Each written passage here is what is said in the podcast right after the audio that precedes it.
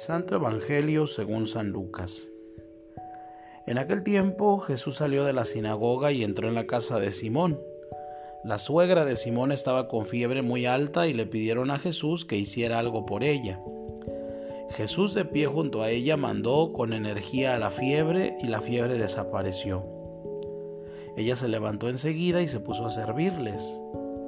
Al meterse el sol, todos los que tenían enfermos se los llevaron a Jesús y él imponiéndole las manos sobre cada uno, los fue curando de sus enfermedades. De muchos de ellos salían también demonios que gritaban, Tú eres el Hijo de Dios. Pero él les ordenaba enérgicamente que se callaran, porque sabían que él era el Mesías. Al día siguiente se fue a un lugar solitario y la gente lo andaba buscando. Cuando lo encontraron quisieron retenerlo para que no se alejara de ellos, pero él les dijo, también tengo que anunciarles el reino de Dios a las otras ciudades, pues para esto he sido enviado. Y se fue a predicar en las sinagogas de Judea.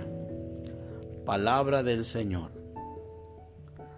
Hoy encontramos un claro contraste, la gente que busca a Jesús y Él que cura toda enfermedad, comenzando por la suegra de Pedro. A la vez salían también demonios de muchos gritando, esto es decir, bien y paz por un lado, mal y desesperación por otro. No es la primera ocasión que aparece el diablo saliendo, es decir, huyendo de la presencia de Dios entre gritos y exclamaciones. Recordemos también al endemoniado de Gerasa.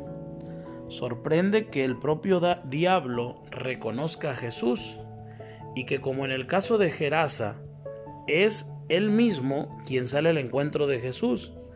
Eso sí, muy rabioso y molesto por la presencia de Dios que perturba su tranquilidad.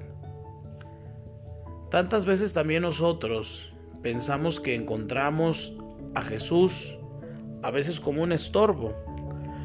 Nos estorba tener que ir a misa el domingo. Nos inquieta pensar que hace mucho no dedicábamos tiempo a la oración nos avergonzamos de nuestros errores. En lugar de ir al médico de nuestra alma a pedirle sencillamente perdón.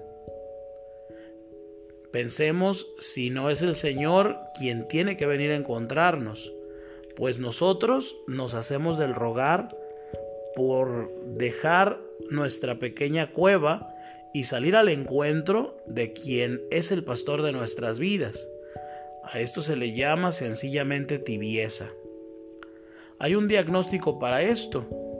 Atonía, falta de tensión en el alma, angustia, curiosidad desordenada, hiperactividad, pereza espiritual en las cosas de la fe, ganas de estar solo con uno mismo.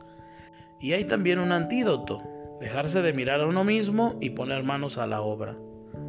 Hacer el pequeño compromiso de dedicar un rato cada día a mirar y escuchar a Jesús, lo que conocemos como oración. Jesús lo hacía, ya que al hacerse de día salió y se fue a un lugar solitario. Hacer el pequeño compromiso de vencer el egoísmo en una pequeña cosa cada día por el bien de los otros. A esto se le llama amar hacer el pequeño gran compromiso de vivir cada día en coherencia con nuestra vida cristiana.